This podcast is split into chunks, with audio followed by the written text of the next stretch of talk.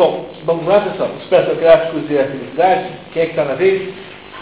Vamos lá. O termo grego que indicava, que nós chamamos de felicidade é a eudaimonia. Originariamente, eudaimonia significava ter um bom jeito protetor, o qual se considerava que pedia uma vida próxima. É, eudaimonia, né? O, o grego é uma, é uma língua paroxítona. É, a nossa também é. É. Então, o que acontece é assim, por exemplo, a estratégia em grego fala estratégia, quando se ouve alguém falar por aí estratégia. E também fala Mesopotamia.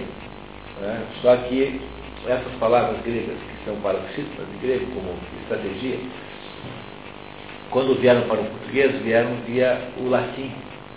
Então elas já se transformaram em, em, em paroxítona no latim. Então não há legitimidade em português falar estratégia porque você é obrigado a manter o padrão da língua máter, né? Se a língua máter é o latim, então o, o estratégia está uh, justificado pelo latim, embora em grego se fale estratégia.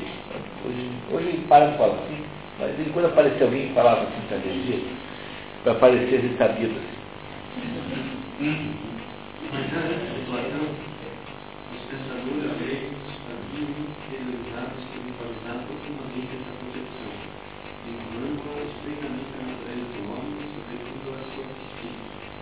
é psique, alma, é a mesma coisa. Heráclito já. Caráter moral é o do homem. Também explicava claramente que caiu na economia, ou seja, ser feliz não consiste das coisas que se tem e no bem-estar material. Caso que nada consistisse nos prazeres dos outros, deveríamos os bois, quando encontram o equilíbrio. Isso significa relacionar as necessidades das partes físicas àquilo todo metafísico do que falamos assim, que no caso específico do homem consiste em sua alma, de modo que também esse princípio é de consciência. A felicidade não consiste nos segredos, e tampouco a alma é a morada de nossa sorte. A mensagem de Sócrates.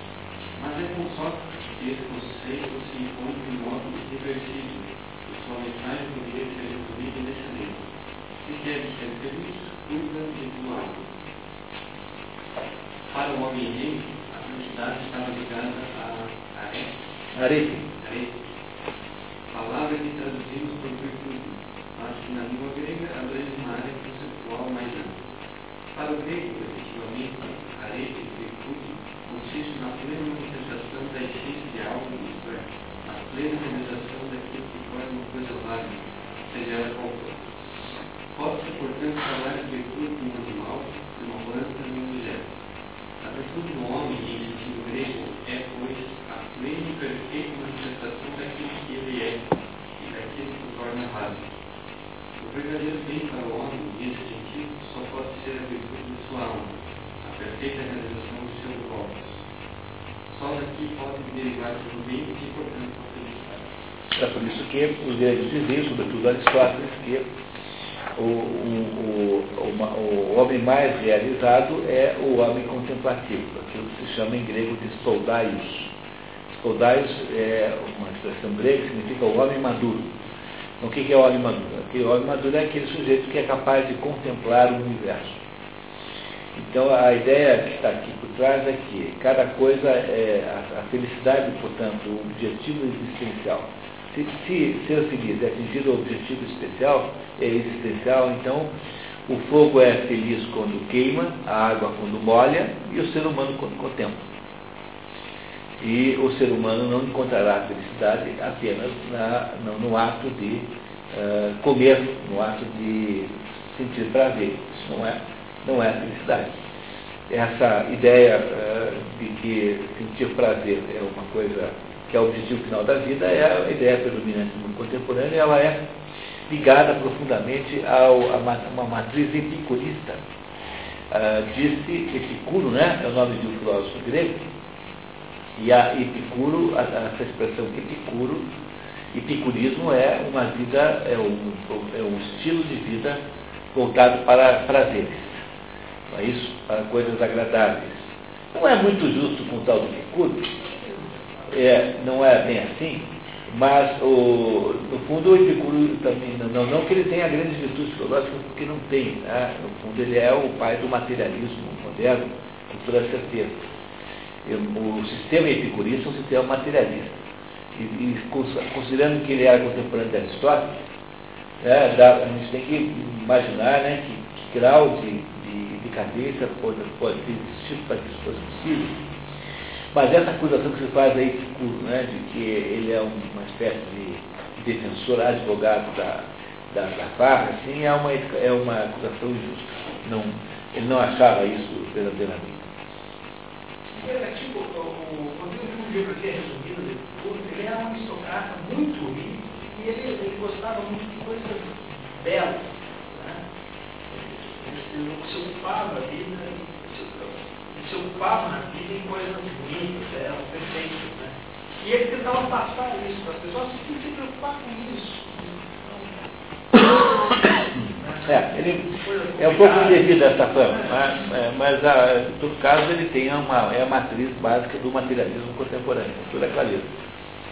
Bom, vamos lá, continuamos. Assim falou Sócrates diante de seus veículos, citando obviamente a apologia de Platão. A apologia de Platão é ah, o livro chama-se Apologia, apologia significa defesa. Tá? Então é, é a argumentação do advogado de defesa. Tá? Isso é apologia. Então, a apologia de Sócrates, né? Isso contada por Platão, que teria assistido o julgamento. Platão foi testemunha do julgamento. Então vamos lá, o que ele diz? Em comparação com os males que sei que são realmente males, eu mesmo cuido das coisas que não sei se são realmente boas. É isso que está falando é o Sócrates, né? Defendendo lá no tribunal.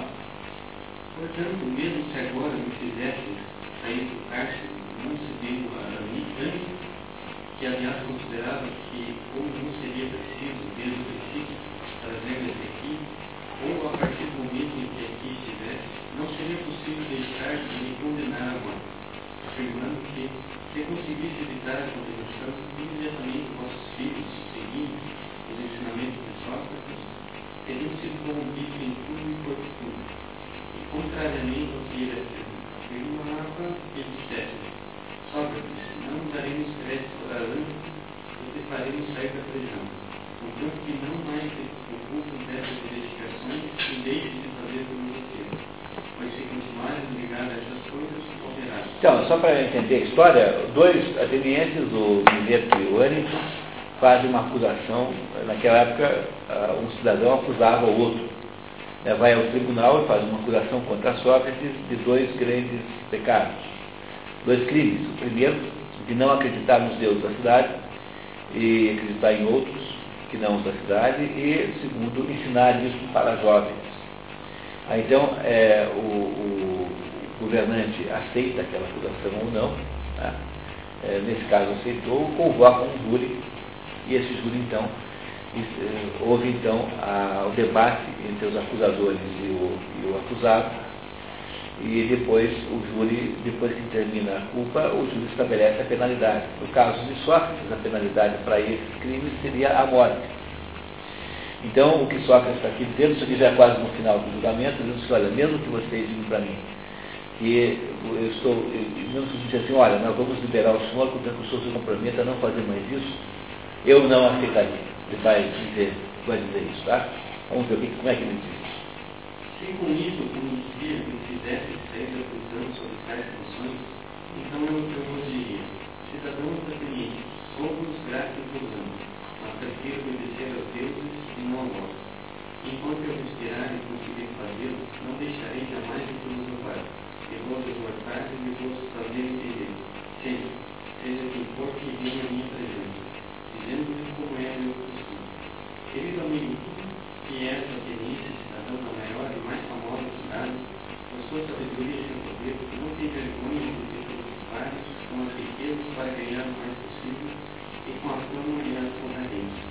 em período de preocupar e responsabiliza a verdade enquanto alma, de modo que se torne cada vez melhor.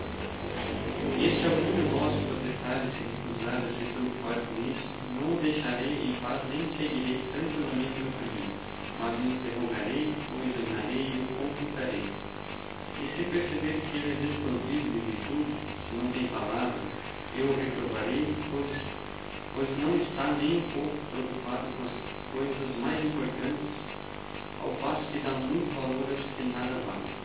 E farei essas coisas com quem quer que encontre, seja jovem ou velho, ora feio ou cidadão, mas especialmente com os cidadãos, pois me sou mais próximos por nascimento. É justamente isso, como bem sabeis, que me manda Deus. Eu não terei serviço para vós na cidade, bem maior do que esse meu serviço ao Deus. Estou tentando sempre convencer, convencer-vos aos mais novos e mais velhos de que não deveis preocupar-vos com os corpos, mas riquezas com alguma outra coisa antes de vos preocupar primeiramente com a alma, de forma que se o melhor possível, afirmando que a virtude não nasce das riquezas, mas a própria virtude vem aos homens as riquezas de todos os outros bens, tanto privados como públicos. Se, portanto, afirmar isso, eu corrompesse os jovens e realmente seria prejudicial. Mas se alguém disser digo outras coisas que não essas estará mentindo. Portanto, cada um ateniense devo dizer-vos que dando atenção ano com ano, absolvendo e engano, jamais farei outra coisa, nem que tenha de morrer muitas vezes. Comparando a própria atividade com a do atleta que participa das Olimpíadas, vivências, competições, e por isso recebe prêmio de brincadeiro, a existência do Estado sofre não estaria de Deus. Este homem faz com que fosse tais livros. Eu, porém, faço com que fosse. Bocejais. Então, a história é a seguinte, o Sócrates é, na primeira, no primeiro julgamento, é condenado como culpado.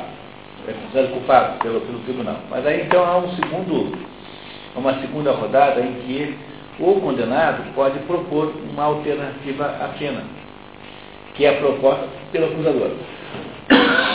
Então o acusador propõe pena de morte. Você pode é, sugerir outra coisa, né? Então, eh, os, os comentaristas do julgamento de Sócrates dizem que ele teria, se tivesse proposto o exílio, ele teria, ele teria sido aceito, porque ele já era um homem velho e era um sábio. Quer dizer, havia ali uma, uma espécie de barbarismo nesse julgamento. Você condenar à morte um homem velho e sábio, que tinha sido herói de guerra, e que tinha uma enorme, enorme é, influência na cidade. Então todo mundo imaginava que fosse, né, que se fosse fazer né, a substituição da pena por uma exílio. E aí, uh, quando se faz a segunda parte, então, para decidir a pena, pergunta se passou a assim, olha, então, o que é que o senhor propõe? Ah, eu proponho ser sustentado no Critaneu, porque eu sou um sujeito muito pobre, passei a minha vida inteira cuidando dos negócios da cidade e nunca cuidei dos meus próprios. Então, não tenho nenhuma função, sou pobre e miserável, portanto, eu acho que eu mereço, na verdade, não a morte, mas que vocês me sustentem no Britaneu como vocês sustentam os vencedores das Olimpíadas. O Britaneu era uma espécie de um centro lá, onde você eh, dava lá hospedagem, né, por conta do Estado, para os heróis, que basicamente eram grandes soldados ou, sobretudo, grandes atletas. Então, ele fala isso como uma ironia extraordinária, né, para ironizar a sua situação. E é por isso que está escrito aqui, né, que esses atletas que fazem o que se sentem, fazem só com que os atenienses se sintam felizes enquanto que ele só satisfaz com que eles estejam felizes. E aí, é obviamente que essa proposta não é aceita, ele é condenado à morte. E aí o resto da história você já sabe. Muito obrigado. Paulo Henrique, felicidade. Vamos lá. Como harmonia da alma. Felicidade como harmonia da alma. Platão completa a perspectiva socrática repensando e aprofundando o conceito pitagórico de felicidade como harmonia da alma e, portanto, como justa medida da justiça. Em outra passagem do Gorgias, ele mostra que a injustiça é o maior dos males e a justiça é o maior bem, com as consequências que tudo isso comporta. Não, você pode fazer uma dupla também, tá? Sócrates virtual. É realmente bom, é realmente difícil refutar-se Sócrates. Mas até uma criança poderia demonstrar que está enganado. E eu seria muito grata a você, e também a ti, por me visitar-me e me livrar de mim por favor, não deixe de fazer o bem ao amigo. É importante. Para dizer a verdade, não há necessidade de recorrer aos fatos passados para refutar. Os fatos ocorridos ontem, anteontem, são suficientes para refutar e para demonstrar que existem muitos homens que cometem injustiça e são punidos. E quais são esses fatos? Conhece Raquelá, o filho de Pérdica, Não sabemos, né? que reina na Macedônia? Se não o conheço, pelo menos ouço dizer. Julga que ele é feliz ou infeliz? Não sei, Paulo, eu jamais vi esse homem. Que diz? Só saberia se é feliz se não tiver preciso? Se tem encontrar, se tem encontrares com ele, não sabe. Por Deus, como que não? Evidentemente, que tão pouco sabes que o grande rei é feliz. E estarei falando a verdade, porque desconheço a formação interior e o grau de justiça. Porque toda a felicidade consiste. Em minha opinião, sim, Paulo. Considero feliz o homem ou a mulher que são honestos e bons. O injusto é mau e infeliz. A felicidade não é isso. Não depende de possuir determinadas coisas, sejam elas quais forem, mas é um modo de ser do homem que depende da consequente maneira com que ele se relaciona com as coisas. A eudemonia consiste não no que você tem, mas no que você é. Aristóteles, a felicidade como contemplação. Aristóteles, por sua vez, esclarece na Ética de Cômodos É, esse livro é um livro fundamental e Aristóteles, Nicômanos teria sido filho de Aristóteles. Sabemos que o pai de Aristóteles chamava-se. E também sabemos que ele teria tido um filho com o mesmo nome do pai. E esse, acha-se, né, interpreta-se que esse livro foi escrito para o filho. E é uma aula de, uma aula de ética, né, é uma aula de ética. A palavra ética e a palavra moral são a mesma coisa, não se dê ao trabalho de ficar fazendo diferença. Quem tentou inventar uma diferença foi o Spinoza, mas não tem grande importância isso. No fundo, a ética ou a moral, a diferença das duas é que éticos é grego e mores é latim, mas no fundo é a mesma coisa, é a ciência, uma parte da filosofia que ajuda você a saber o que fazer. Por isso que é uma parte da filosofia absolutamente imprescindível, importantíssima, e que é metade da filosofia, quase eu diria assim, né? Uma, uma, uma, metade da filosofia. O que fazer? O que é que você deve fazer? O dilema moral, o dilema ético é o dilema é, que estabelece a condição humana. Nós nunca sabemos o que fazer. Passamos o dia em dúvida sobre o que fazer. E é por isso que é preciso que alguém nos ajude. E é para isso que existe, portanto, uma porção de instrumentos de fazer isso. E esse livro aqui explica muito bem esse, esse conjunto de coisas. É muito interessante. Isso daria um belíssimo livro de, para grupo de estudos, Ética Nicoma. Extraordinariamente interessante esse livro. Então, continue, Paulo, mais um pouquinho. Tudo isso.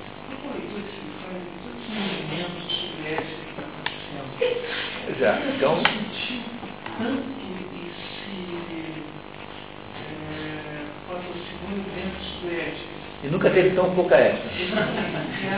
É um paradoxo. Né? É, porque é justamente essa, essa, essa descoberta desse paradoxo é uma das mais importantes descobertas que alguém pode fazer. Compreender que é um paradoxo é uma das mais importantes maneiras que alguém pode ter para entender o mundo contemporâneo. Porque o, o que acontece é que a ética virou, de 20 anos para cá, no Brasil especialmente, virou uma espécie de discurso político. Então, o, o, o problema é que a, a, o dilema ético existe desde que existe um ser humano. Que é o dilema, a ética é, na prática, concretamente, uma bifurcação da vontade. Essa bifurcação da vontade existe nata dentro de cada pessoa. Todas as pessoas que existem, pelo simples fato de terem nascido, nascem com uma dúvida sobre o que fazer. Isso acontece desde uma criança de, de meses, né? quando começa a uma consciência, já tem a bifurcação moral, até alguém que está no último dia da sua vida. Então, a, a bifurcação é, da, da vontade que toda pessoa tem eh, enseja a necessidade de uma, a, de uma abordagem filosófica, o que é que se deve fazer. Portanto, o dilema ético, o que a gente chama de ética, aquilo que corresponde, portanto, a uma dúvida, a uma, uma, uma incerteza, a um não saber o que fazer, é alguma coisa que está sempre dentro da pessoa. E o primeiro de todos os enganos, e aí sustenta essa campanha da ética, é você imaginar que eu posso introjetar, que eu posso colocar dentro da pessoa esse dilema, de que a sociedade, que eu posso educar alguém para ser ético, ou que eu posso é, introduzir dentro da pessoa a sensibilidade para o problema moral. Quando, na verdade, o que acontece é o contrário. O fato de que a sociedade tem códigos morais em volta de mim é uma espécie de decorrência do fato de que nós, individualmente, mesmo que nós não tivéssemos ninguém em torno de nós, mesmo assim, nós teríamos lá dilemas éticos. Porque o dilema ético é absolutamente é, inseparável da existência humana. As outras coisas não são inseparáveis. Usar ou não sapatos é uma questão de época, de circunstância. Você for um náufrago numa, numa ilha, não, não precisará de sapatos. Né? Uma ilha com areias é, é, agradáveis, digamos assim, né? com areias, né? areias pisáveis. No entanto, mesmo dentro de uma, mesmo dentro de uma ilha, sozinho, você ainda irá, irá é, provavelmente sentir todos os dilemas éticos que, que, que, vão acontecer. Você não vai saber, será que você mata esse peixe pequeno ou não mata? Será que você mata aquele animal que parece é, ser um animal? É, você poderia deixar de matar? Ou, enfim, a, a nossa existência humana é inseparável do dilema ético. Agora, se você tem, se a nossa existência humana, portanto, ela se caracteriza por um dilema ético permanente, Aprender a viver uma existência humana plena é aprender a tomar decisões éticas. O que fazer? Fazer o certo e não o errado. Como você nem sempre sabe o que é certo, porque em alguns momentos há uma dúvida enorme mesmo sobre o que é certo e o que é errado, então nesses momentos você não tendo os próprios meios de decisão, então você pode lançar mão de alguma coisa externa. Por exemplo, faça na dúvida sempre aquilo que Deus gostaria que você fizesse. E essa é a razão pela qual as religiões são ah, um auxílio extraordinário para você ajudar alguém a viver. Porque, em última análise, você não sabe o que fazer, então faça aquilo que Deus gostaria e, e preferiria que você fizesse, que você não vai errar jamais. Não é isso? Então, é aquela história, o que é que vale mais, a verdade ou Deus? A palavra de Deus ou a verdade? Olha, como é muito mais provável que você descubra sempre uma verdade conveniente, então eu acho que é mais garantido mesmo você ir lá ver o que é que Deus preferiria que você fizesse, do que você ficar fazendo com ele uma disputa para ver quem é que sabe mais. Bom, então esse é um fenômeno ético. O fenômeno ético é fundamentalmente esse. Ele é interno, pessoal.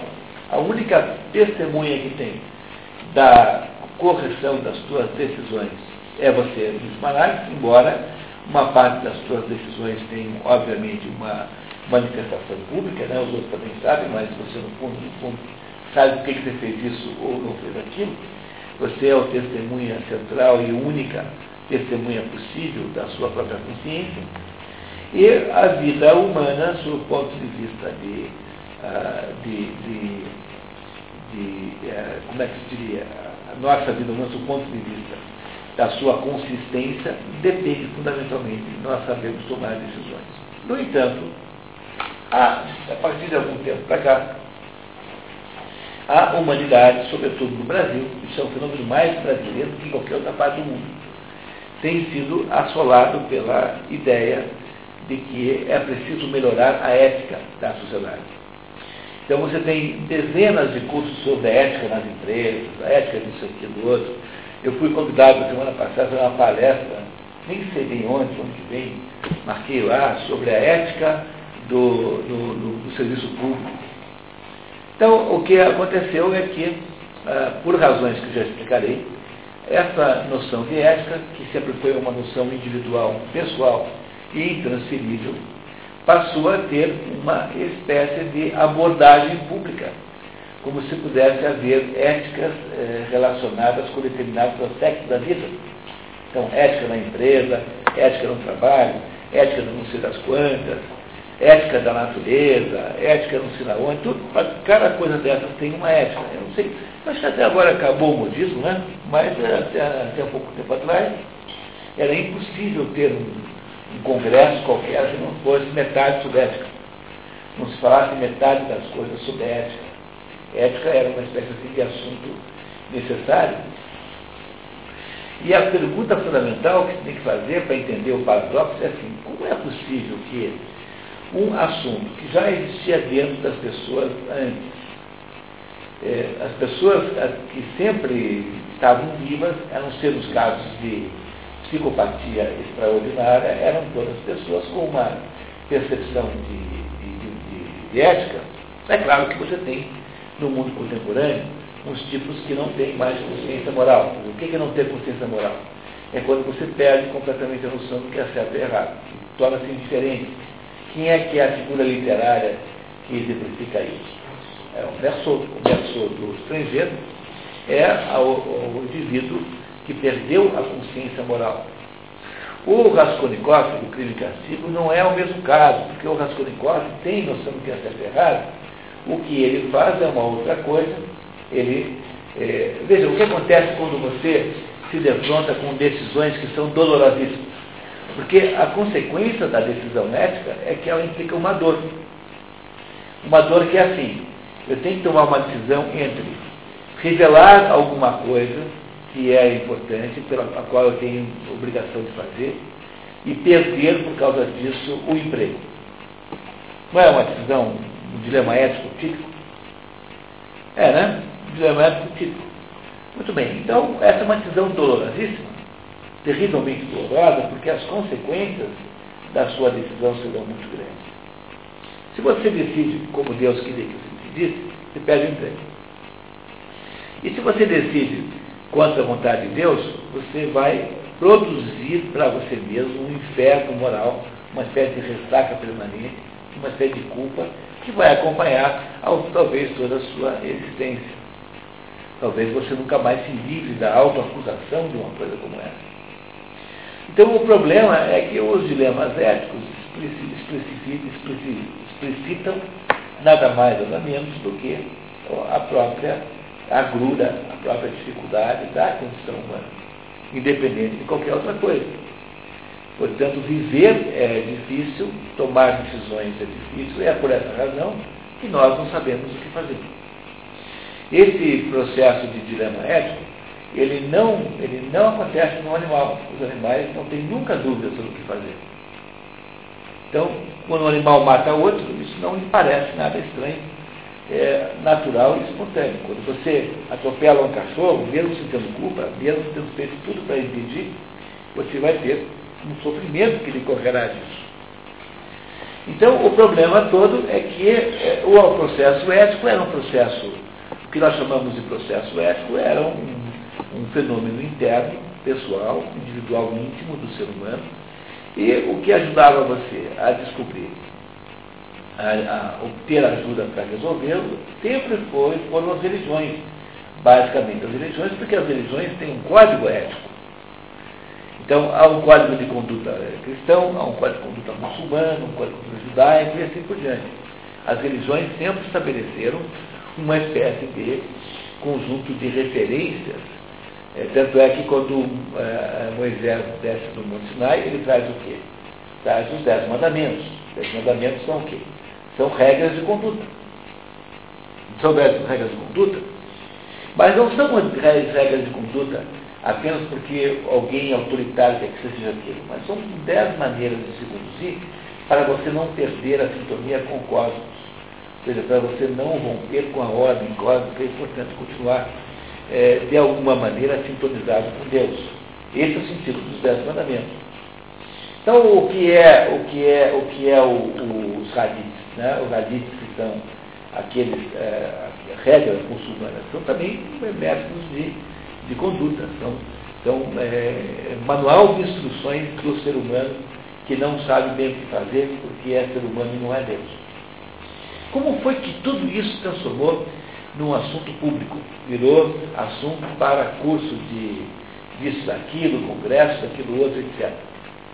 Bom, então, o que acontece quando você tem um dilema ético? Olha, você tem dois, dois jeitos de fazer, ou mais, né?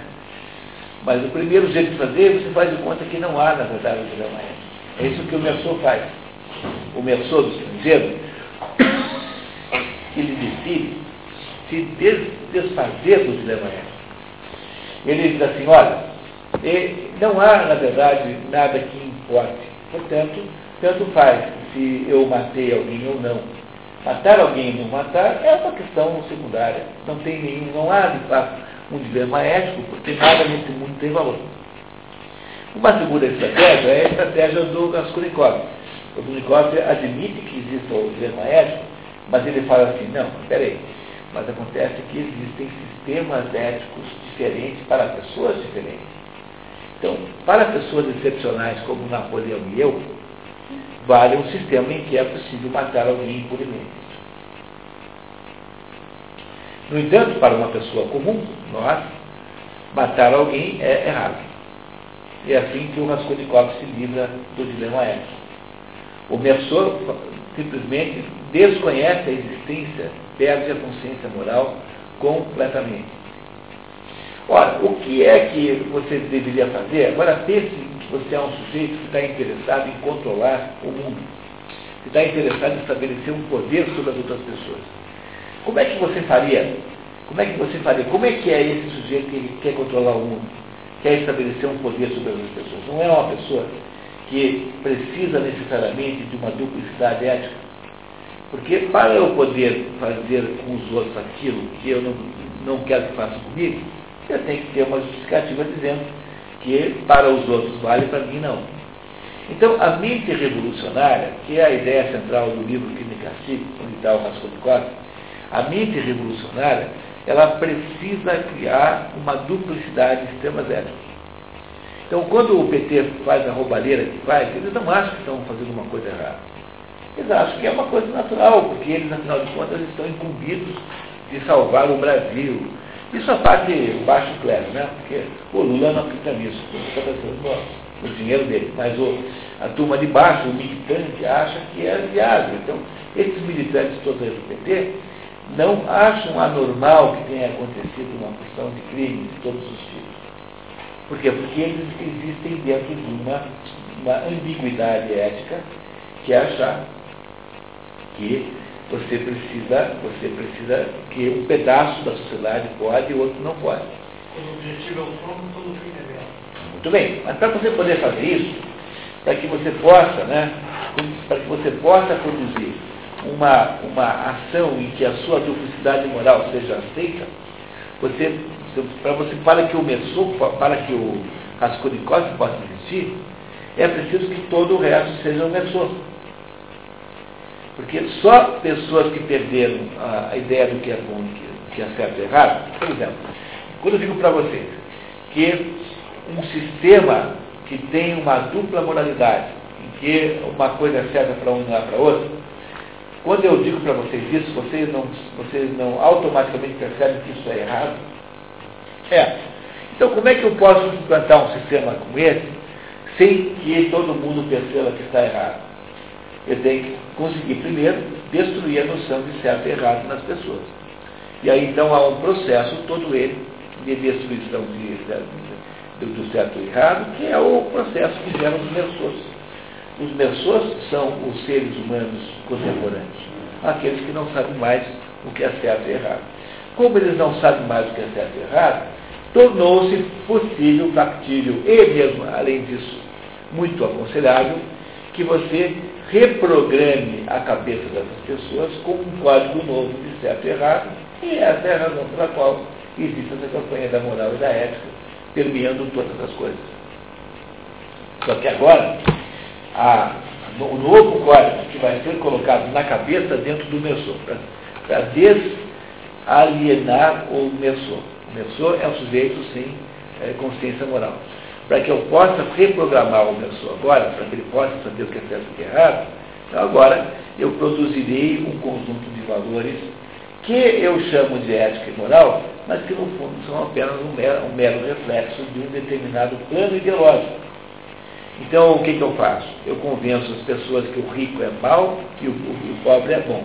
Eu convenço as pessoas que o homem é agressivo e mau e que as mulheres são vítimas dos homens. Eu convenço as pessoas que elas são criminosas potencialmente, ou seja, que todo mundo é mais ou menos criminoso e na hora em que todo mundo é criminoso, todo mundo é, é potencialmente punível, porque a punibilidade depende da consciência da culpa. Então, somos todos criminosos, confessos, réus confessos de crimes imaginários que nós nunca fizemos.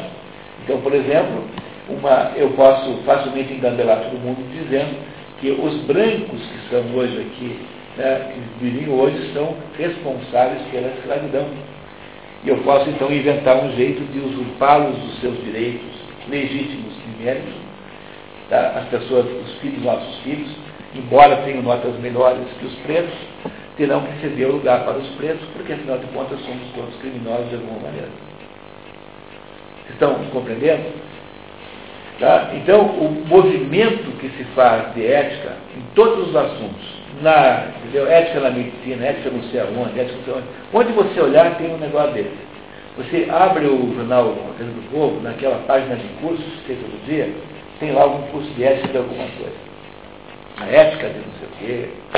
Então, tem como é que é, a ética médica. Então, o, o que, que acontece? Você tem que. É apenas uma maneira de transferir para pessoas cuja noção de certo e errado está extremamente abalada, noções de certo e errado de acordo com um determinado plano ideológico. E as pessoas fazem isso com uma ingenuidade, com uma boa vontade, comovente, é uma coisa tão terrível. Mas as pessoas se prestam a todo tipo é, de barbaridade. Acontece? O, o, problema central é que ninguém precisa de curso nenhum para saber o que é certo e errado. Porque você aprendeu isso, sabe? Você sabe que matar um cachorro de propósito é errado, você sabe que roubar é errado, Todo mundo sabe isso. Apenas pelo fato de ter vivido uma família, você sabe isso. Basta ter tido um exemplo do, da sua mãe, da sua avó, do seu pai. Você não precisa pedir para o Instituto Ético e ensinar o que é ética concorrencial. Vocês compreendem que há por trás de tudo isso uma, um plano maligno que nunca é comunicado e que é, de certo modo, incorporado ingenuamente pela maioria das pessoas que estão participando dele. Então, essa é a, a, razão pela qual, apesar de haver 20 anos de campanha pela ética, a ética é cada vez pior, o livro mora cada vez pior. Por quê? Porque é tudo mentira. No fundo, é só propaganda política. No fundo, é só reprogramação mental para a pessoa poder funcionar agora de um jeito em que ela acha normal ser assaltada, tributariamente, por exemplo, em que ela acha normal ser criminalizada. Por que, que as empresas aceitam esses projetos aí de responsabilidade social? Porque as empresas foram convencidas pelo poder, tá? é o poder que governa tudo, que é o poder intelectual, o poder da, das ideias dominantes, que elas são criminosas. Elas são potencialmente criminosas. Então o que, que elas fazem? Elas aceitam uma pena alternativa, que é cuidar de não sei o que aí, cuidar de um, um bichinho, cortar grama na frente da empresa. Então, só é possível, agora também é cedo aproveitar como arte, né? Não é isso? Mas elas só são capazes de entrar nesse jogo com essa ingenuidade gigantesca, dando milhões e milhões para o Instituto Etos, por exemplo, na medida em que elas foram ensinadas pelo processo de, aí, por esse processo de divulgação de eh, ciclos de ética, disso, daquilo, projetos tipo Betinho, né? ética na política, ética na empresa, ética na concorrência, entendeu? Ética não sei aonde. Então aí você cria o CAD, que não sei o quê, tudo bobagem. Por quê? Porque as empresas foram então criminalizadas publicamente e se autocriminalizam. Todas elas se veem como criminosas e delinquentes em potencial. E isso foi feito para substituir, reprogramar as pessoas depois de um período em que, durante não sei quantos anos, 40, 60 anos, você destruiu a noção de certo e errado nas pessoas que havia antes. Depois que começou a ser tábula rasa dos valores morais, agora você vem reprogramando a cabeça dele E tem que ter o quê? Ciclo de ética, programa de ética, o que de ética, e assim por diante.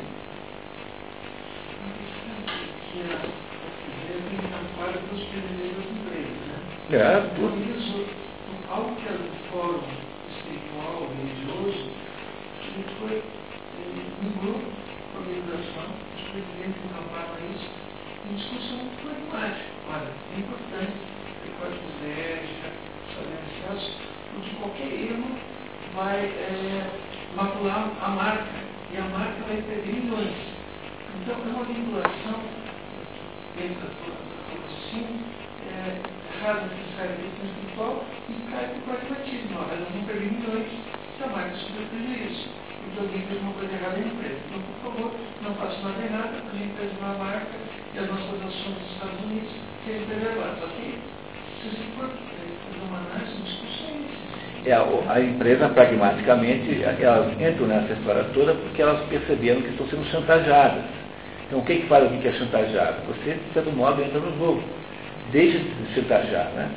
Mas, no fundo, o que fará a Volvo ser uma empresa com viabilidade econômica é que ela faça os melhores caminhões possíveis, ao melhor preço possível. Então, nada irá substituir esse fato, que, no fundo, a noção, que faz a empresa fazer sentido, é o fato de que ela faz bom sapato. É o que Santo Agostinho descobriu. Santo Agostinho sempre conta essa história, uma história preciosa, não quero uma vez foram reclamar com o Santo Agostinho que ele tinha mandado lá fazer um par de sandálias lá num sapateiro ateu. Lá na Rua da Arca, né, onde ele morava, né? E aí ele disse, olha, a obrigação do sapateiro é fazer bons sapatos. Então, o problema é que, no fundo, em última análise, a excelência do produto do serviço é que faz a empresa fazer sentido. Tem que ler a ética Nicômano para entender isso na sua plenitude.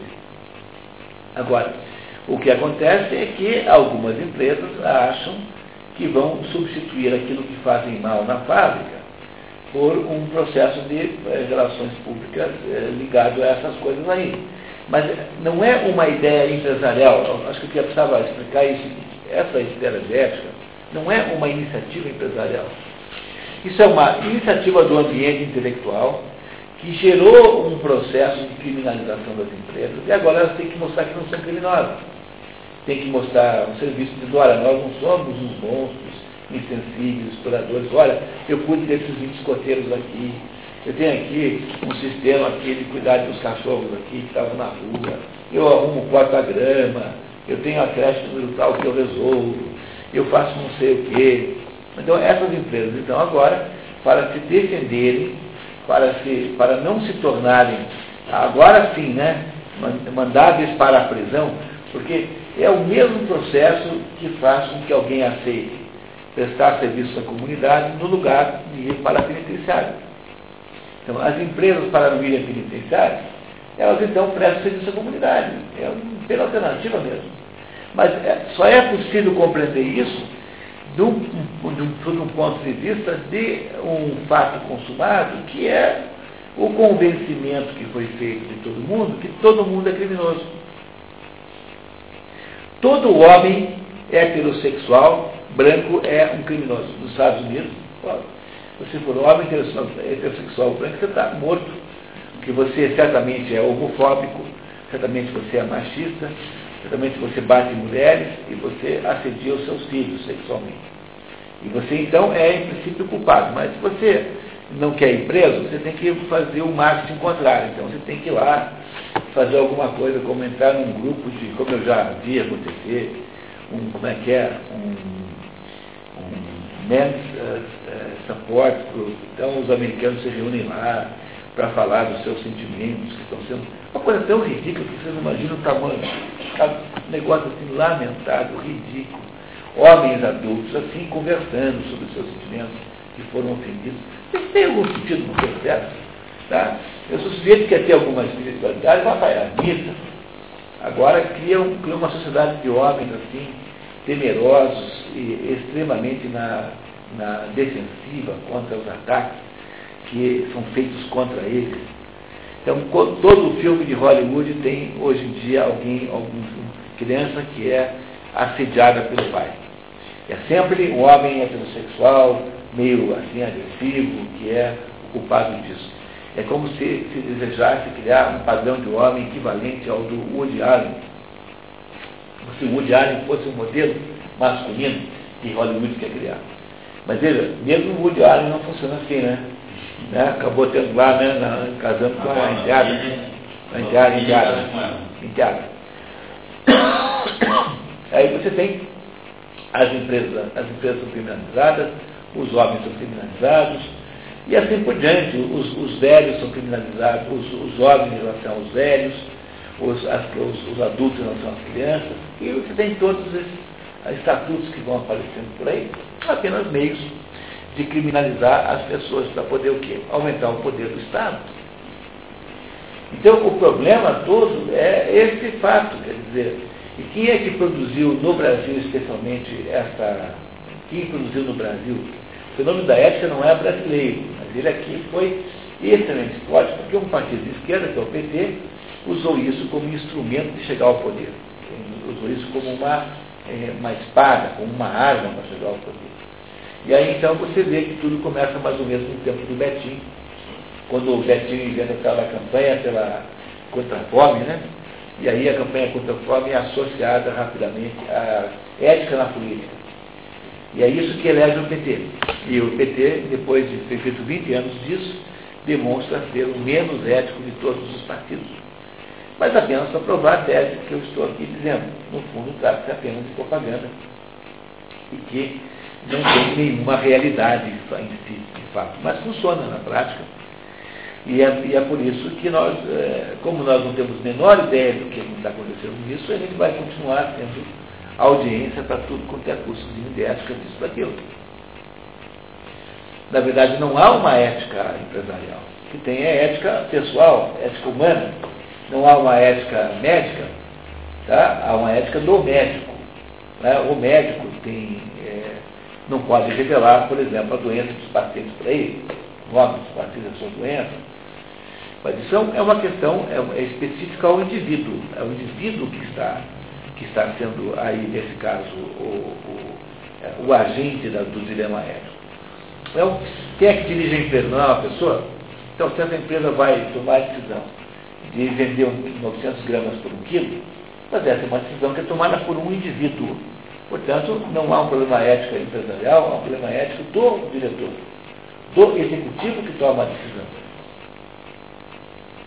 Vocês compreendem isso? Quer dizer, qualquer coisa acima disso é meramente uma espécie de estratégia político para criminalizar as empresas, para torná-las todas criminosas, para poder haver, então, aí, uma, a possibilidade de controle estatal sobre elas. Mas é a maior armadilha do mundo. Aí, no entanto, tudo quanto é empresa, olha, você vai ver o Sudoeste de São Paulo. Quanto você acha que do, PIB brasileiro contribui com isso? 40%. Enquanto o, o Instituto Liberal não conseguiu sobreviver em São Paulo. Não tinha nem que pagar um telefone e um aluguel para secretário. No entanto, as empresas brasileiras dão milhões e milhões e milhões para coisas como o Instituto Ético, Ético, Ético, essas coisas assim. Abrindo. Dá-se o dinheiro para os inimigos. Você entrega o dinheiro para quem está contra você. Você não sabe.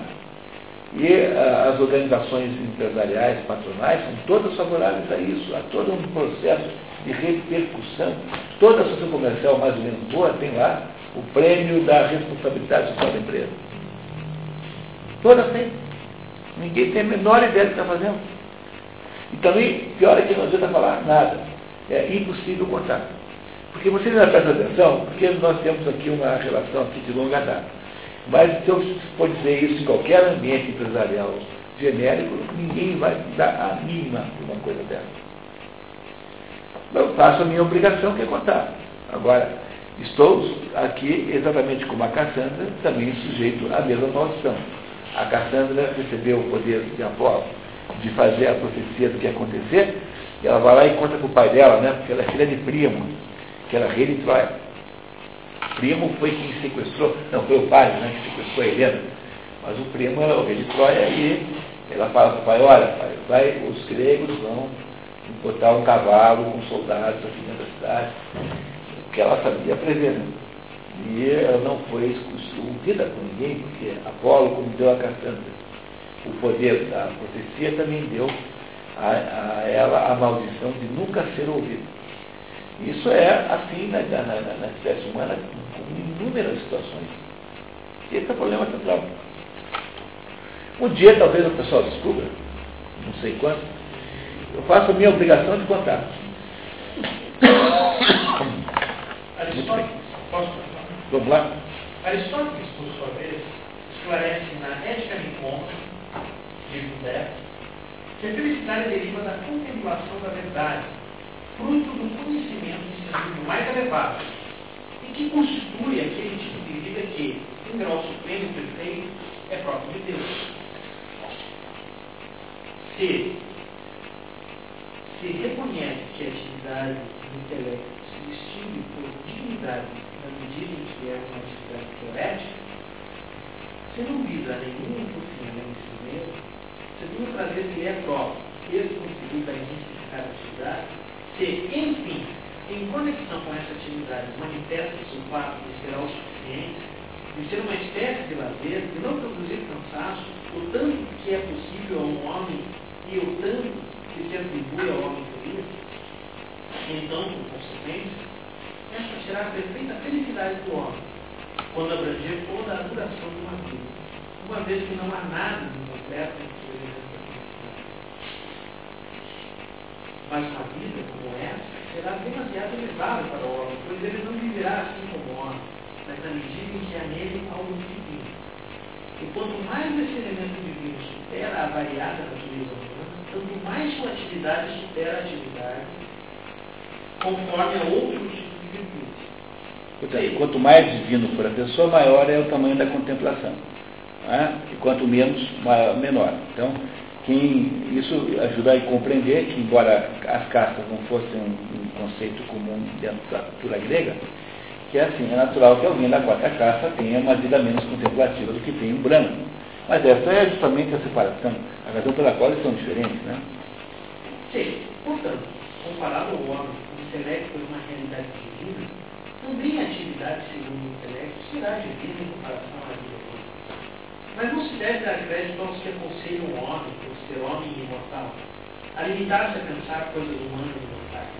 Ao contrário, na medida do possível, precisamos nos comportar como se fôssemos imortais e fazer tudo para viver de acordo com a parte mais nobre que nos De fato, embora sua massa seja pequena, seu poder e seu valor a tornam muito superior a todas, a todas as outras. E ainda, continuando. Assim, a atividade de Deus, que se sobressai por sua beatitude, será contemplativa e, por conseguinte, a atividade humana, que é mais assim, será a que produz a maior felicidade. Comprova-o o fato de todos os outros animais não participarem da felicidade por serem totalmente desprovidos de criatividade. Para os deuses, de fato, toda vida é feliz, ao passo que para os homens, o é na medida em que lhes compete uma semelhança qualquer com aquele tipo de atividade. Ao contrário, nenhum dos outros animais é feliz, porque não participa de nenhum modo da contemplação. E é por isso que eles não sorriem. Né? Os animais não riem, não sorriem. Né? Ri? Em consequência, quando se amplia a contemplação, também se amplia a felicidade. E os que se dedicam mais à contemplação também são mais felizes. Não por acaso, mas justamente em virtude da contemplação. Porque ela tem valor em si mesma. Consequentemente, a felicidade será uma forma. Maravilhoso, né? Trecho perfeito, maravilhoso. Pessoal, pequena, pequena interrupção para pequeno é, detalhe de língua portuguesa. Em português tem a palavra é, a, escreve com C, S, E, tem duas, duas pronúncias. Antiga, essa aqui, ó. Antigamente, é, escrevia assim, antigamente você tinha duas maneiras de escrever essa palavra.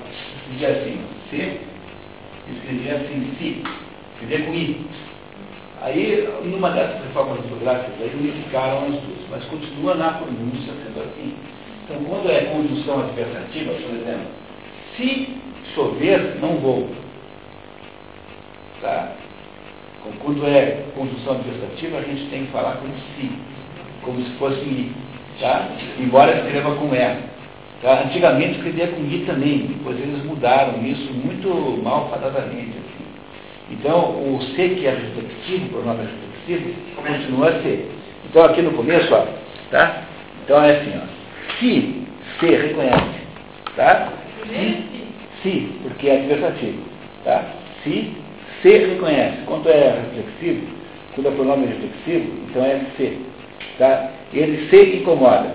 Se ele não se incomodar, eu vou roubar um, biscoito do prato dele. Se ele não se incomodar. Então, o É o se... É o quê? É, quando é if, isso. Tá? Quando é if, em, em inglês, então é sempre com pronúncia de i. No, em português, até pouco tempo, escrevia isso com i. Você vai ver nos vídeos mais velhos, esse si é com i. Tá? Mas o, a pronúncia continua mantida com si, como se fosse. Tá? Si. Então, se ele não se incomodar. Conjunção adversativa. O nome dessa, né, dessa entidade, eh, si. Mas escreve com um E, tá? Embora seja, eh, o pronúncio seja assim. Ah, tá, obrigado. Obrigado. Tá? Gostaram desse trecho? Maravilhoso, né? Esse trecho de, de, de Aristóteles. Maravilhoso. Bem bonito. Eu queria eh, aqui fa- fazer um comentário curioso que na ética dessa história é, é, é apresentado nesse texto que demonstra bem isso, que existe um padrão ético ideal. A ética não é relativa, existe um padrão universal, é, permanente. é. No entanto, quando a gente lê o livro A Política, ele diz que não existe um governo ideal, um sistema ideal, que muda de acordo com Não, mas é, tá. Então tá, acho que essa é uma questão bem importante, tá? Então, quando você quer introjetar a ética na política, são coisas que, que não têm a mesma ética. Tá, então só cuidado, tá? Porque aí a gente não, o que, Entende meu não, o que não pode fazer é confundir Platão com Aristóteles. Porque o Platão é tipicamente o sujeito que acha que isso que nós chamamos de bem, né, a ética é fazer o bem. Isso que existe uma espécie de bem ideal, que no mundo das ideias, e que esse é o modelo que nós devemos seguir. Mas o, o Aristóteles, ele nunca começa por aí, ele vai sempre do contrário. Então, o que, que o Aristóteles faz? Ele pega e olha para os governos que existem. Então ele vai lá, tá, tem um governo na, sei lá onde, na Mesopotâmia, lá na Pérsia, um governo na cidade de Atenas, um na cidade de Ítaca, um na cidade de Esparta, um na cidade de sei lá onde, Tebas, Ele colecionava constituições. é, o, o Aristóteles é o inventor da ciência, porque é o sujeito que começou, que acha que antes de qualquer coisa, você tem que olhar tudo que existe e dar uma olhada. Eu sempre digo para vocês que esse é um método, como tudo começa na vida. Então, como é que faz, como é que age um consultor? Consultor pega e escolhe todos os pedaços do- das informações. Então, Aristóteles, ao olhar para todos os tipos de governo que havia, ele não encontra nenhum perfeito, porque ele sabe que não há nenhum perfeito, como não há nenhum outro perfeito. Mas o Platão nem achava isso. Platão acha que o branco do sapato da, da, não é o branco verdadeiro. É uma tentativa de produzir um branco ideal, que não existe nesse mundo concreto. Então, o que acontece com Aristóteles? Ele tenta depois pegar todos os governos que existem e classificá-los de alguma maneira. Será que esses governos pertencem à família de governos? E ele descobre então que tem lá, de repente aparece um que é um metade de um jeito, metade do outro. E ele diz assim, não, de fato, há uma certa indeterminação na sociedade, na natureza, no mundo real, concreto. Do mesmo modo que animais que têm uma natureza dúbia, ambígua, você não sabe se é ave ou se, é, ou se não é ave, como morcego. Né? O morcego é tipicamente um animal ambíguo. Existem animais como o litorrinco, que também é ambíguo. Existem animais como o celacanto. Há peixes que andam de quatro patas e que pulam e que respiram ar, embora sejam peixes. Há, há todo tipo de contradição. Você, na hora que você vai olhar os animais reais como existem, você descobre que existe uma dificuldade enorme em encontrar entre eles uma regra permanente e perfeita. Então Aristóteles cria a ideia de que existe uma certa, uma certa uma indeterminação que preside a natureza. Então Aristóteles não, não procura o governo ideal, ele procura saber como é que os governos são. Quando ele vai escrever sobre ética, e o mais importante livro de ética do Aristóteles é a Ética Nicômano, então Aristóteles assim, não, ética, o, o que, afinal de contas, o que, que é? é o que, qual é o qual é, qual é a, no fundo o que ele está discutindo não é ética no sentido o que fazer, o que não fazer. É o que é, qual é o sentido, o que, que dá sentido à existência. E aí então ele chega à conclusão de que alguma coisa atinge verdadeiramente o sentido da sua existência, quando essa coisa é, é aquilo que ela é. Então, o, o, a, o bem para um fazedor de violinos é fazer bem bons violinos. O bem para um médico, o bem para um arquiteto é arquitetar boas casas. E o bem para um ser humano, genericamente, é contemplar. E quanto mais esse homem for contemplativo, mais ele estará perto do bem eh, final. Ou seja, para Aristóteles, a noção de bem não é uma noção de referência ao modelo, mas é uma noção de potência de abstrato. É uma noção de atingir na, na, na, na a potência, a, a possibilidade máxima que aquela coisa tem em potência. Então, o que ele diz é que o ser humano tem a potência da contemplação máxima. Quando o ser humano atinge essa potência, ele é um espoldaio, o homem maduro e que é este homem que atingiu o maior bem humano possível. Então ele acha que os outros homens que não têm a mesma potência atingem o bem por outros meios. Ele é extremamente relativista e não absolutista como seria Platão. Para Platão, todos estariam abaixo daquela, daquele modelo ideal que existe em algum lugar que não é aqui, no mundo concreto. Para Aristóteles, você pode atingir o bem em diversos graus e diversos modos. É por isso que um, um governo bom, mesmo sendo imperfeito. Essa é a diferença entre Aristóteles e, e Platão nesse assunto. A Ética Nicômano é um livro imprescindível na vida. Quase vale a pena pensar no futuro, botar um, um grupo de leitura para ele é muito, muito importante. É um pouquinho longo, eu acho, para essa perspectiva de 10 encontros, mas dá para tentar fazer. Vamos pensar nisso. Muito ok, muito obrigado então. Isso eu acho, você mesmo. Pesquisar segundo as filosofias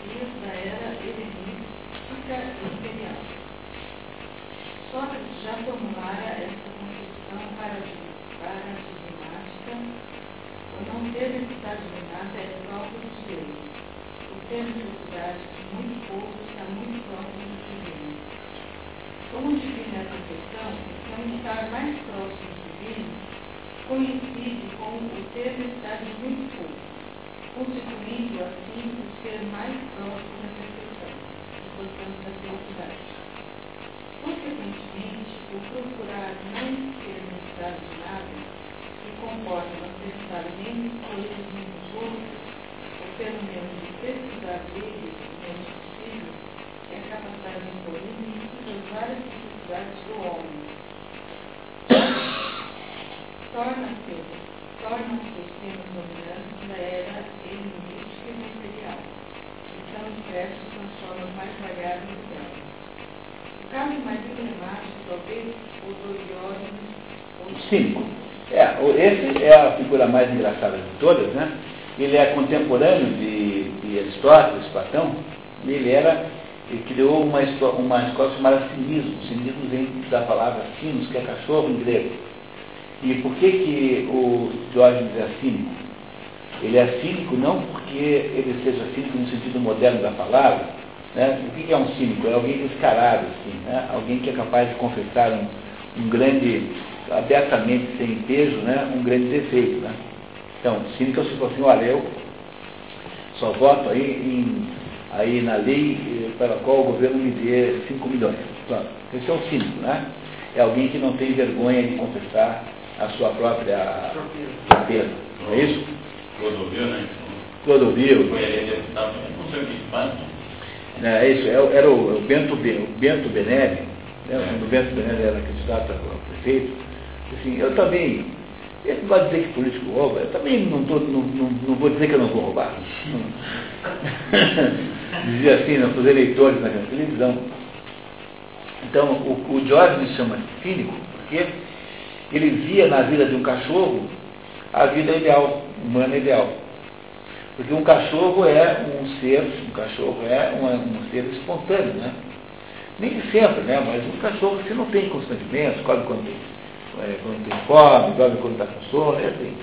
Então ele achava que a vida humana tinha que ser despojada de qualquer coisa que não fosse uma naturalidade absoluta para se comportar como um cachorro. Daí o cinismo, é, né, na, nessa época, significa isso, não o que significa hoje. Então o Diógenes era aquele sujeito que fazia coisas profundamente antissociais, como, por exemplo, achar que não, não deveria ter uma. ninguém deveria se preocupar com a existência de banheiro, por exemplo. Em qualquer lugar é banheiro, né? Eu morava dentro do barril. É, morava no barril como um animalzinho, mora. Fazia escândalos desse tipo, assim, na sua, pelado na sua casa. Andava com uma tocha é, é isso. Então o Diógenes era esse sujeito radical que achava que o que estraga a vida humana é uma série de é, frescuras, botar roupa, é, ir ao banheiro separadamente, de modo discreto, é, não é, arrotar na mesa. Tipo o José Celso Martinez Correia. É, acho que ele é o filho, é, é isso não. Ele não tem problema nenhum com isso, né? Então ele achava então, né, que é isso mesmo, que o que o, que o homem devia se despojar dessas bobagens e viver de um modo natural, assim, deixar crescer a unha, entendeu? Tomar banho, para quê? Bobagem e tal. Achava que essas coisas são todas falsificações da verdadeira humanidade e achava então que não se precisa ter nada, né? nada, zero. Então ele teve um momento lá, uma daquelas brigas lá, em que ele está fugindo da cidade, e aí perguntam, ele vai embora só com a roupa do corpo, assim, ou citando, né? Mas Jorge, você não vai levar nada, todo mundo carregando uma carrocinha, né? Baduar, em cima. Não. Ele fala assim, omnia mea me comporto. Que em latim, né, foi notabilizada essa expressão, significa tudo que é meu, levo comigo. Omnia mea me comporto. Tudo que é meu, levo comigo. Então, essa é, é, o exemplo do sujeito que tenta filosoficamente resolver esse problema. Tá? Filosoficamente, ele tenta resolver isso. Ele não quer imitar a pobreza de Jesus, como faz, por exemplo, São Francisco. São Francisco quer imitar a pobreza de Jesus. Ele não. Ele quer apenas se desvincular das máscaras humanas, que são roupa, bons modos, essa coisa toda. E a expressão cínico, que não tinha esse sentido negativo na época dele, passou para a modernidade como é, sintoma de, como, como né, é, uma expressão que é, relata assim, um sem vergonha. Muito bem. Em vida, Diógenes Laércio relata a série de anedotas. Um dia, Diógenes estava tomando sol crânio. Crânio. Chegou Alexandre e disse, peça-me o que quiser. Diógenes respondeu, deixe-me meu sol. É, isso, só não quero que você. Está vendo? Está dando sombra aqui. Então, por favor, saia aí, senhor, saia da frente. Essa... Talvez sai da frente que eu estou pegando bronze. É, é isso. Então, esse Diógenes é um sujeito muito engraçado, sabe? Faz, é uma vida de escândalos. Mas é um, é, uma, é um modelo é, digamos, por outro, por outro lado, um modelo extremamente primário, porque não é uma posição é, verdadeiramente consistente, é uma espécie de rebelião infanto-juvenil, um pouco assim infantilizada contra o mundo. É coisa de adolescente que não quer mais tomar banho. Nunca viram adolescente que não toma mais banho? Não, não toma banho porque ele acha que tomar banho é convenção social. Não, isso é coisa de adolescente, né? Então o Diógenes não é alguém para ser levado a sério, tá? Então não se pressione com ele, não tem nenhum conteúdo filosófico. É apenas um chato, assim. Tá? É, por aí. É o, é o Martinez Correia lá, como o, o Paulo Henrique muito bem disse. Quer dizer, o Martinez Correia acha que é uma coisa super teatral e artística colocar atores se masturbando no palco. É. Entendeu? Assim, acha que super teatro, super teatral. Assim. Entendeu? Basicamente essa ideia. O filósofo não sabia o que fazer com o incomensurável poder da Alexandre. Passava-lhe naquele momento o sol, o elemento mais natural, está à disposição de todos, o melhor. Bastava-lhe a profunda convicção da inutilidade ontológica de todas as coisas que o poder ou o superpoder humano podem dar. Epicuro. Epicuro, por sua vez, chegou a apresentar um das cidades dos prazeres e estabeleceu uma teoria segundo a qual é preciso saber somente das cidades naturais e. Porque, por sua natureza, os prazeres não naturais e não necessários não têm limite. São como poços, poços sem fundo, que aumentam eh, suas urgências e urgências justamente quando são satisfeitos e por isso torna o homem feliz. Aquele que não se contenta, contenta com o que é suficiente, não se contenta com nada. É, e o homem contemporâneo parece mesmo ter caído nessa espécie de mortal. O necessário é mais suficiente e abusando muito pouco. Consequentemente, experimenta-se a crescente situação de que nada mais é suficiente. Homem de hoje é perfeito a cair no abismo que o atira o canto das sereias por querer sempre mais e utilizar as técnicas para ter sempre mais. Mas é mais tocante a mensagem estoica sobre a felicidade sobre o modo de viver,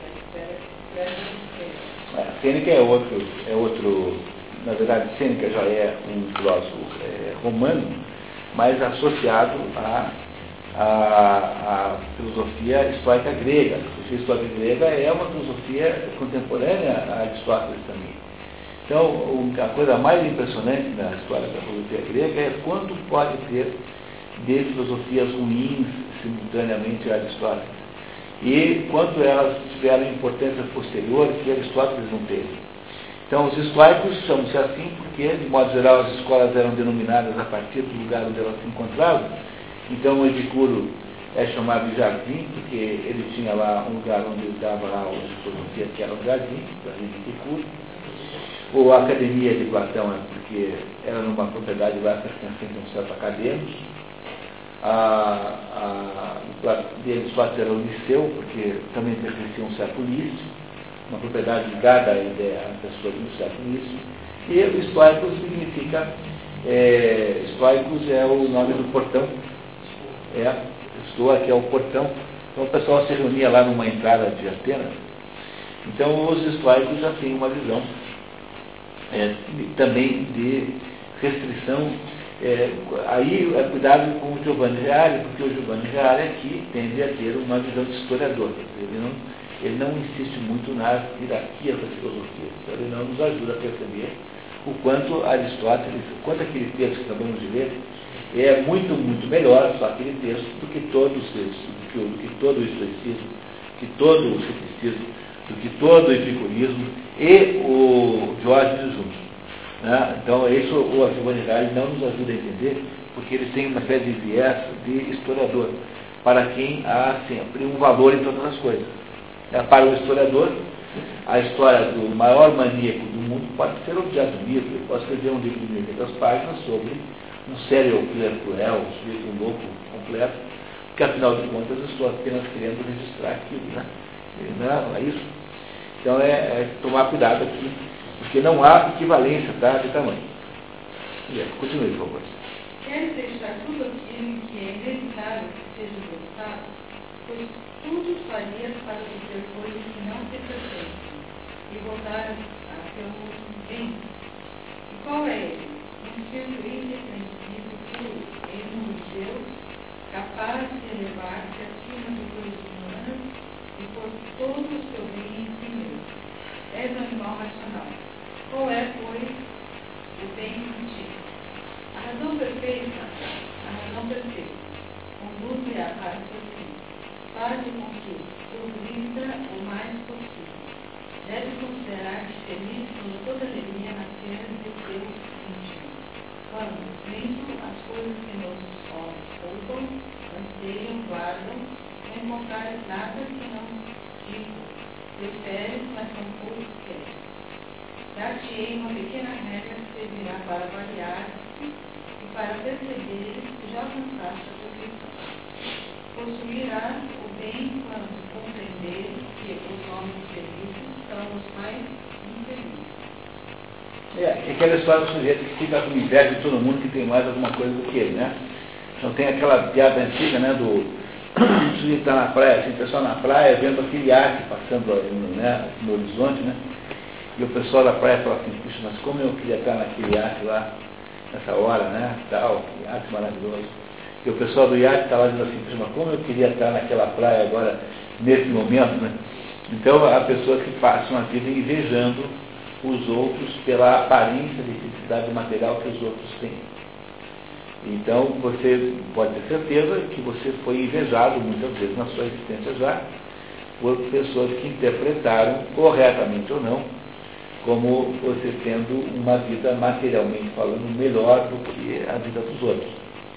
É muito difícil que alguém inveje a sua inteligência, a sua bondade, a sua honestidade, de modo geral, inveja as suas coisas. Né? Muito mais provável que se encontre alguém que inveja do seu automóvel do que alguém que acha que você é um sujeito assim, com uma elegância, como se vestir, sei lá, qualquer coisa. Tá?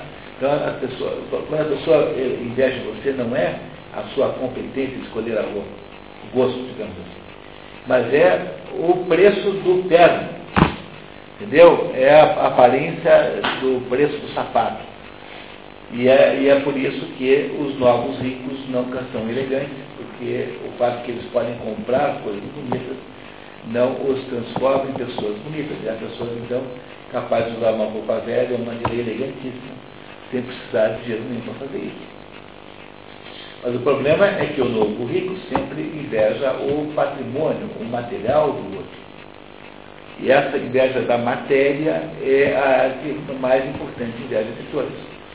É a inveja do imposto de renda, que quer saber se os seus sinais externos de riqueza coincidem com os teus, as suas declarações econômicas, né? a tua realidade econômica. Você não, falou uma vez que o sujeito chegou Olavo. Não, você disse que uma vez o, o Olavo falou, isso? É, o sujeito tem um para o meu que ele tira tudo. Não, é, não, é, não, é, é assim. Não, essa história assim, tem uma história impagável. Eu não posso contar personagens, não posso mesmo. Então, é assim, o Olavo vai jantar com um, um homem riquíssimo. E, e aí e, e vai lá fazer lá, Olavo de Carvalho, né? Vai lá fazer, perguntar se ele não quer fazer lá, editar uns livros lá que ele achava que era muito bonito. Aí o sujeito começa a falar com o Olavo, fala, não, então, como era sobre filosofia, né? Os livros, falou, então, espera um pouquinho, deixa eu ensinar para você o que é filosofia. Então, Olavo. Olavo. Né? Então, filosofia é o seguinte, filos, sófos. Então, filo é amigo, sófo, sabedoria começou a dar uma aula de filosofia para o Lavo de Carvalho. E a conversa meio que acabou, né? Eu perguntei, Lavo, vem cá, já aconteceu com você isso, né? E o tempo todo, basta o sujeito ter um pouco de dinheiro, que ele pensa que pelo fato que ele tem dinheiro, ele é, sabe mais do que eu, porque se eu soubesse mais do que ele, tinha que ser mais rico que ele. Portanto, por que, que eu iria, por que, que ele iria prestar atenção em mim, se quem sabe ganhar dinheiro é ele, que, portanto, ele que é esperto, e eu, como não tenho dinheiro nenhum, sou um burro, um incompetente. Ou seja, numa sociedade que só dá valor para coisas materiais, a competência se mede pelo patrimônio econômico. E uma sociedade que faz isso o tempo todo é uma sociedade miserável. Então, você veja que isso não é feito em todos os lugares do mundo. O, o Center Rhodes, que era um bilionário, século XIX, bilionário no século XIX.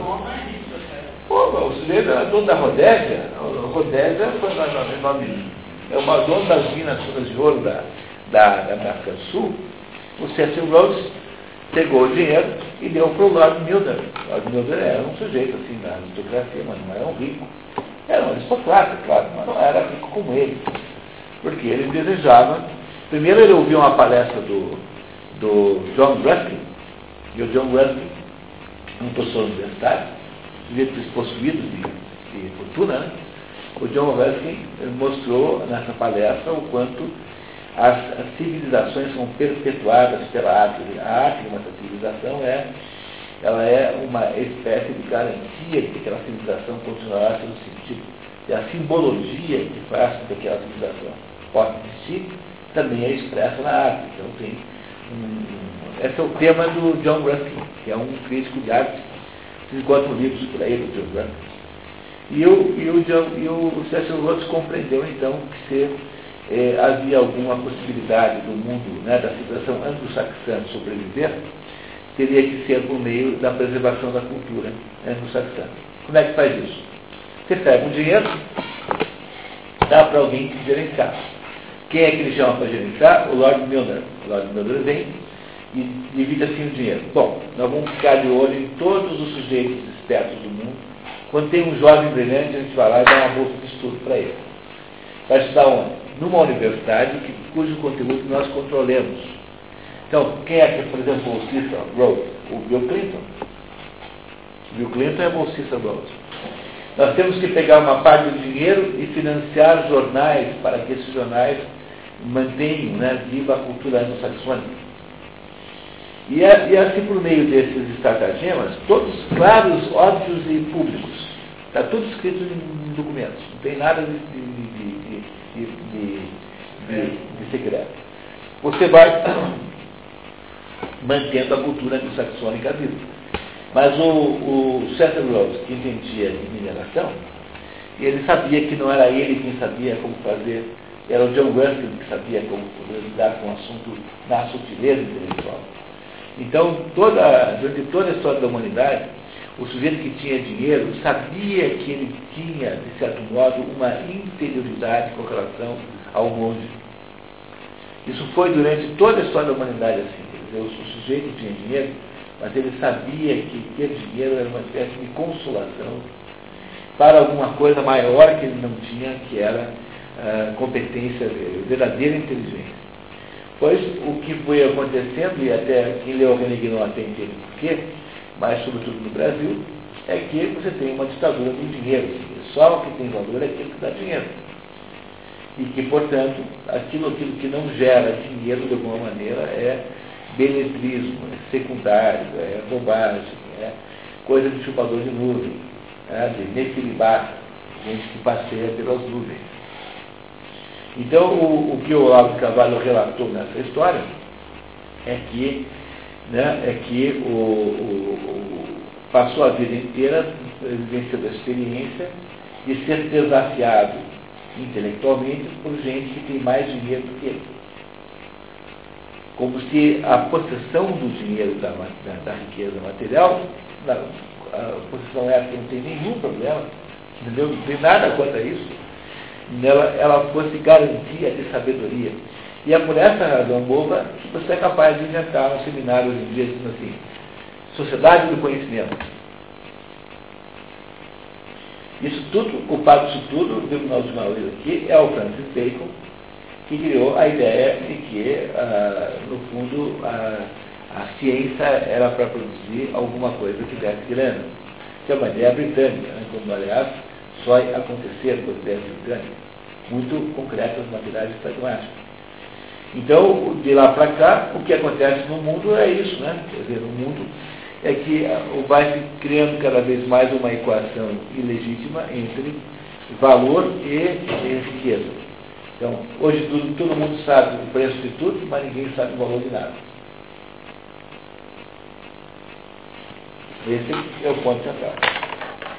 Terminamos? Vamos lá, então. A dizer, combina todas as coisas.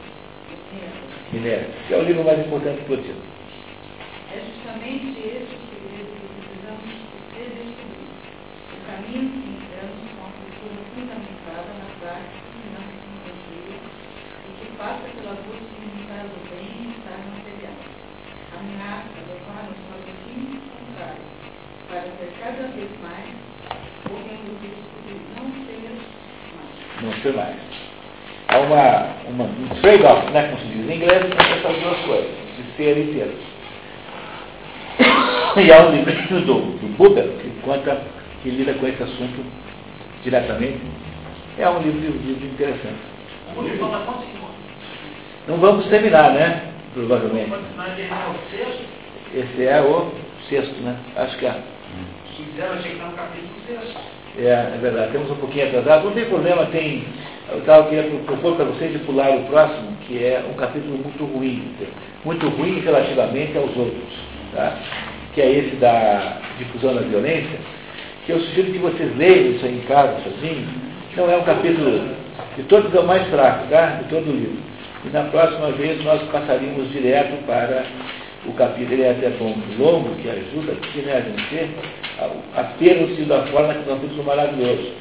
Então iríamos na próxima vez para o capítulo lá 6, 1, 3, 1. Estaríamos só um atrasado aí. Daí a gente lê, e daí no começo do ano, se alguém tiver alguma questão. Isso, tá? Então eu queria propor isso, que a difusão da violência é um capítulo fraco, tá? Então a gente se livra dele e passa já para a próxima vez. E aí com isso a gente mais ou menos ganha um pouquinho de pé. Mas também tem o seguinte, pessoal, gente não conseguiria até o fim, não tem a menor importância, porque afinal é, o objetivo não é, é, esse em primeiro lugar, mas é entender o que está aí dentro, né? É, o que está aí dentro que é imprescindível entender.